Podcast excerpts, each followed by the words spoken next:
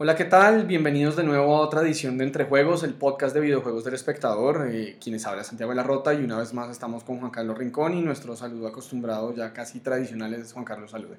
Hola. Ese es nuevo. Saludos Darth Vader. Eh, bueno, Juan Carlos, pues hoy vamos a hablar un poco, una, una pregunta que nos hacíamos nosotros y es ¿por qué jugamos? ¿En qué momento decidimos que esto era algo que queríamos hacer rutinariamente en la vida? ¿En qué momento como que todo este universo hizo clic para nosotros?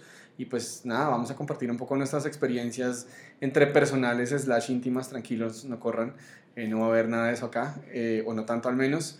Y pues nada, también nos gustaría mucho que ustedes eventualmente también nos comentaran, entonces pues ¿qué le parece si, si arrancamos con esta vaina? Va a estar interesante, hágale pues. Bueno pues.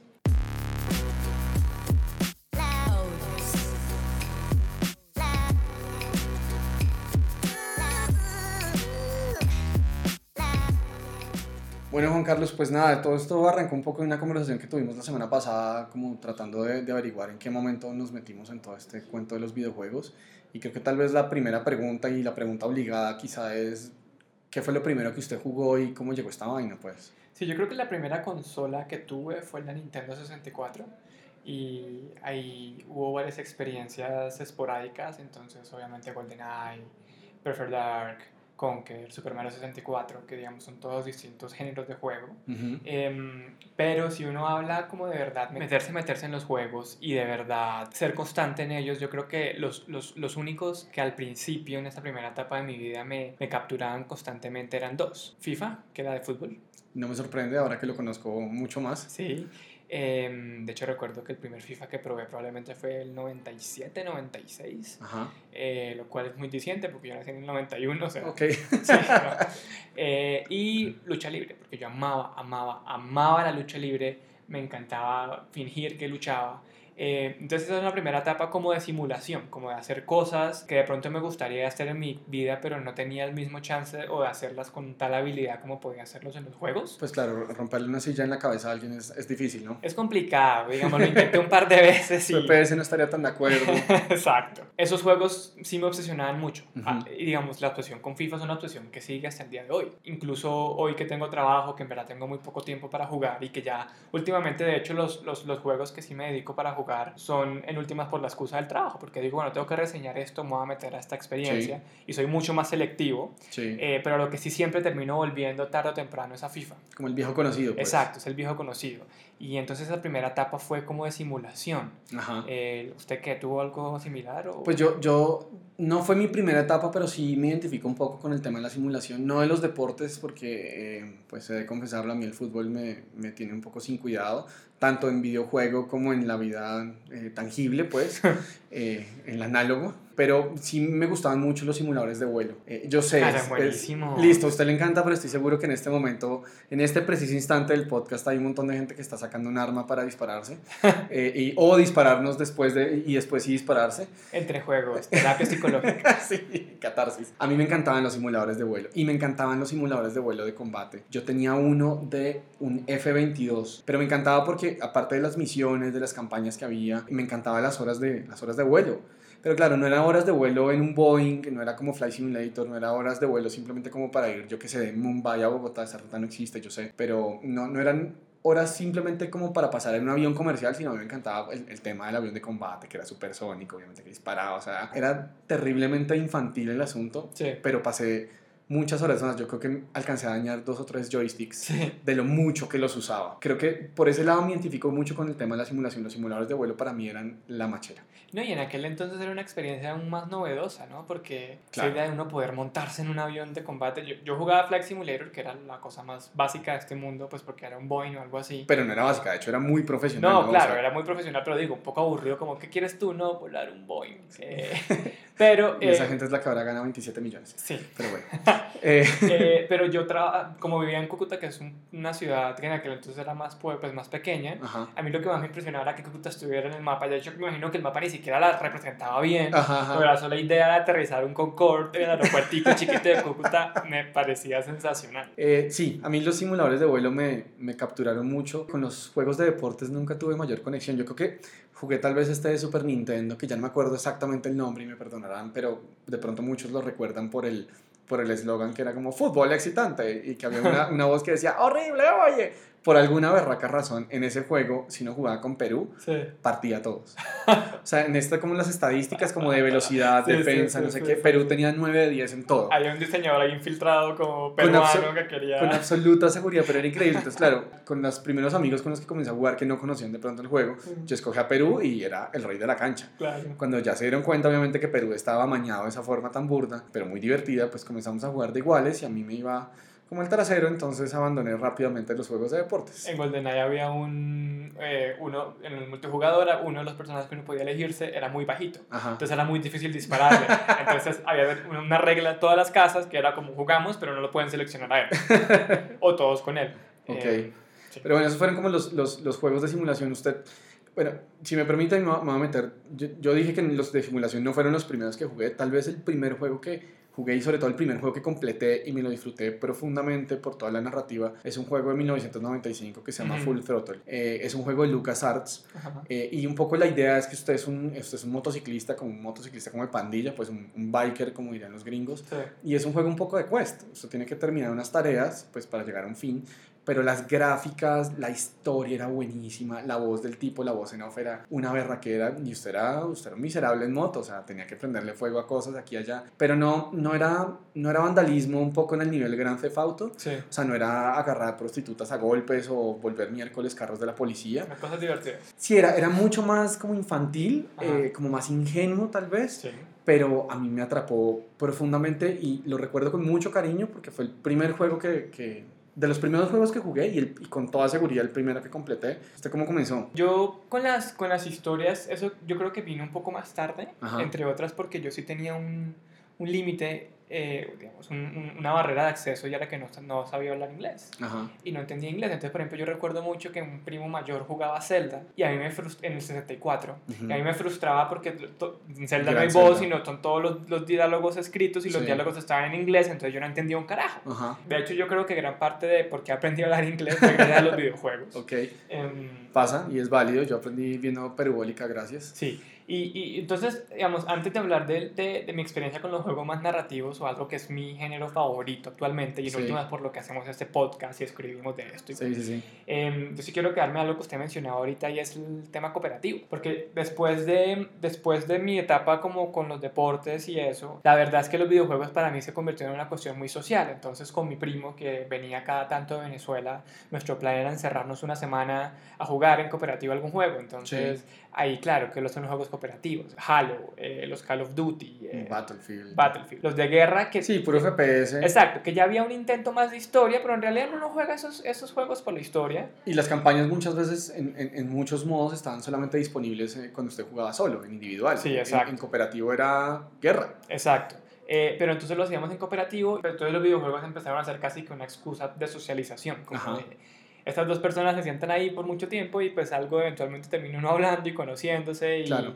incluso en la manera de jugar dice mucho de las personas, en cómo se ayudan, se crean un montón de momentos. Entonces esta segunda etapa, antes de yo dominar el inglés, sí, y, y eso de hecho con, con mi primo, que es con la persona con la que sigo jugando eventualmente, tenemos lo que llamamos una Xbox Night, que es literal sentarnos los dos a jugar un juego en cooperativo, tragar pizza y gaseosa Ujú. toda la noche hasta que amanezca. De hecho, uno, uno, uno de mis recuerdos más felices recientes es que nos pasamos en un día Resident Evil 5. Entonces arrancamos como a las 5 de la tarde y Sí. terminamos sin mentirle como a las 8 de la mañana del día siguiente.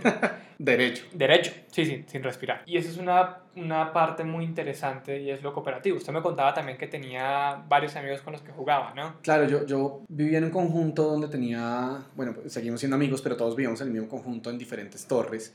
Eh, y lo que hicimos, porque dos de ellos son técnicamente muy eficientes y muy buenos, eh, lo que hicimos fue tener un, un cableado entre nuestros apartamentos, como una, una LAN propia. Sí. Eh, y de hecho, ahorita que usted decía el Xbox Night, eh, pues eso, eso en grande son LAN parties. Sí. Eh, y uno de ellos organizaba este tipo de, como de encuentros, de fiestas, pues, y lo que dijo fue como, oiga, deberíamos tener una red entre nosotros. Y éramos cuatro, eran dos hermanos y, y otros dos, eh, pues, no, no, no familia. Y hacemos, hacemos parejas Mm. Y nos encendíamos en Quake.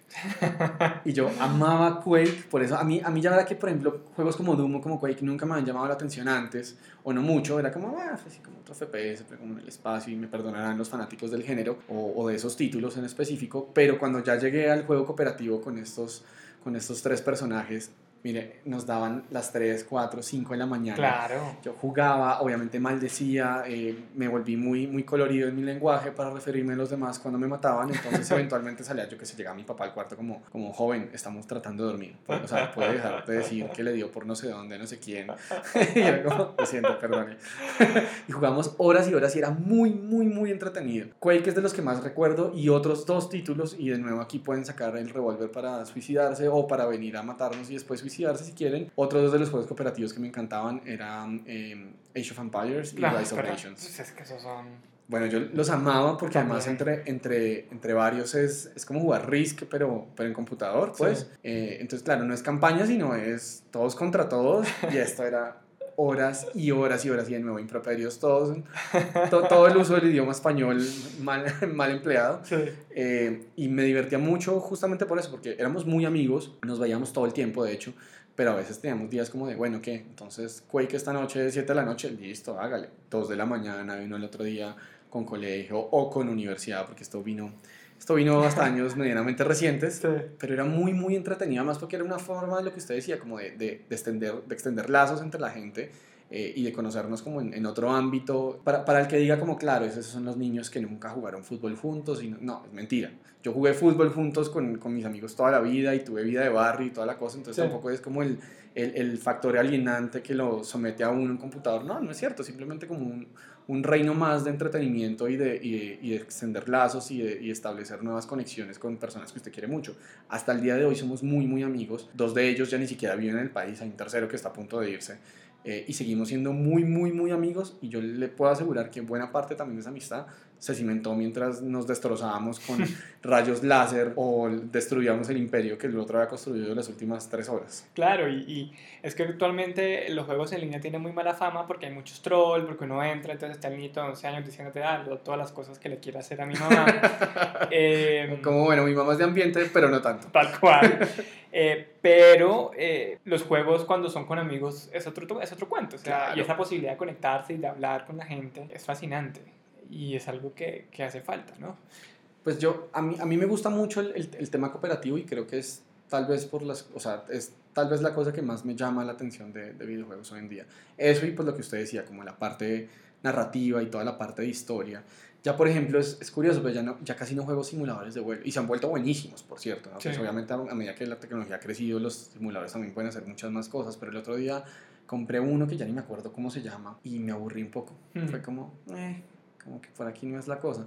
Pero propusimos echarnos una jugadita Quake y mi corazón se aceleró. Claro. Entonces creo que sí, la parte como de, de experiencia social sigue mandando la parada. Sí, y bueno, y también está todo ese punto narrativo y es como lo que nos tiene un poco acá. Y yo sí llegué a los juegos narrativos o a esas otras experiencias, sí. tal, tal, vez como desde un punto de vista muy blockbuster, como muy mainstream, que fue, yo creo que de pronto no fue el primero, pero es uno que se me viene a la mente inmediatamente y es Mass Effect en Xbox 360 recién salió. Ajá. Porque era la primera vez que yo me enfrentaba a una historia tan grande, donde yo podía tomar decisiones, donde en verdad había como sutilezas narrativas, que a mí me hizo clic y yo dije, wow esta clase de experiencia individual es lo que a mí me interesa. Claro. Y desde entonces yo sí vengo cazando juegos. Yo, yo tengo una de dos condiciones para comprar un juego. Yo le perdono lo que sea un juego, Ajá. siempre y cuando sea cooperativo y sea bueno en la mecánica cooperativa. ¿Por qué? Porque lo puedo jugar con mi primo. Sí. Entonces, por ejemplo, Halo 5 tomamos la decisión de no comprarlo porque no venía en cooperativo local. Ok, Punto. listo. Pero ya para juegos para mí, mi condición es que tenga una buena historia.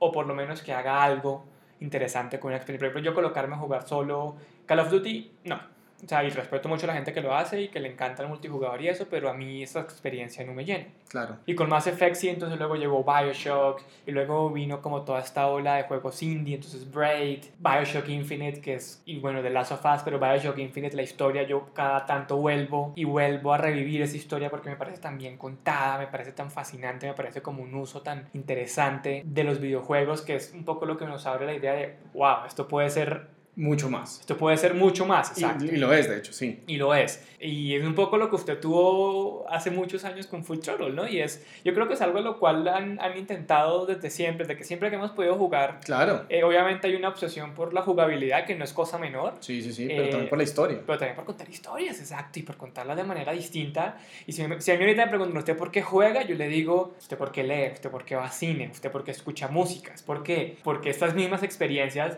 eh, el creador de Fez, eh, que es un juego también muy bueno, decía en un documental que me vi una vez que se lo recomiendo que se llama Indie Game The Movie, está en Netflix. Sí, sí, sí. Él decía, ¿cómo no amar una forma de arte que mezcla todas las otras formas de arte? Sí. Y además las vuelve interactivas. Escoger la música, el cine, los libros, los pone y le dice, juegue, Ujú. muévase. Jue- Pucha, imagínese. Claro, Yo juego hace es por eso. Y, y en buena parte, por eso, eso también explica mucho por qué la industria indie o la parte indie más bien de la industria ha crecido tanto, porque está explotando justamente la parte narrativa y es una cosa que hemos tocado acá en, en- en varios episodios, de hecho probablemente en todos, ¿no? Sí. O sea, hablamos de esto en el episodio anterior, de cuando estábamos hablando del Scorpio de, de, de Microsoft, hablamos de esto cuando estábamos hablando de Resident Evil, en últimas la historia es lo que nos mueve, ¿no? Mm. Pues a mí, en últimas, es como lo que me, me mueve un poco la aguja y no solamente me mueve la aguja, sino me parece que esto es, esto es mucho más que solamente un emporio, que solamente una parte del comercio enorme, que solamente una parte de horas invertidas y de plata metida en consolas, sino es como la posibilidad de encontrarse con un vehículo narrativo que recurre a muchos elementos para mostrarle un mundo diferente. Claro, porque es que eso lo que significa es que en algún momento usted está ahí solo en la mitad de la noche, de pronto sintiéndose particularmente solitario, o está triste o algo, y de pronto usted manejando un personaje pasa algo que lo toca y le parece bellísimo, y esas son las experiencias que uno termina recordando, y esas son las experiencias además que le forman a usted la manera de entender el mundo. Claro, pues o sea, de la misma forma que usted está, si se siente en un ánimo particular a ver un buen libro, se encontró justo con la frase que tenía que encontrarse, fue a cine, se encontró justo con la película que tenía que encontrarse, pues en últimas lo que le provee es eso, ¿no? Como un poco alimento para el alma. Exacto, y de pronto nosotros estamos muy hippies, pero ustedes Lo cuéntenos. estamos, por supuesto, pero sí, no- nos interesa mucho saber ustedes por qué juegan, qué juegan, cómo llegaron a su primer juego, cuál es el juego que van a recordar siempre, eh, cuál es un, incluso podemos,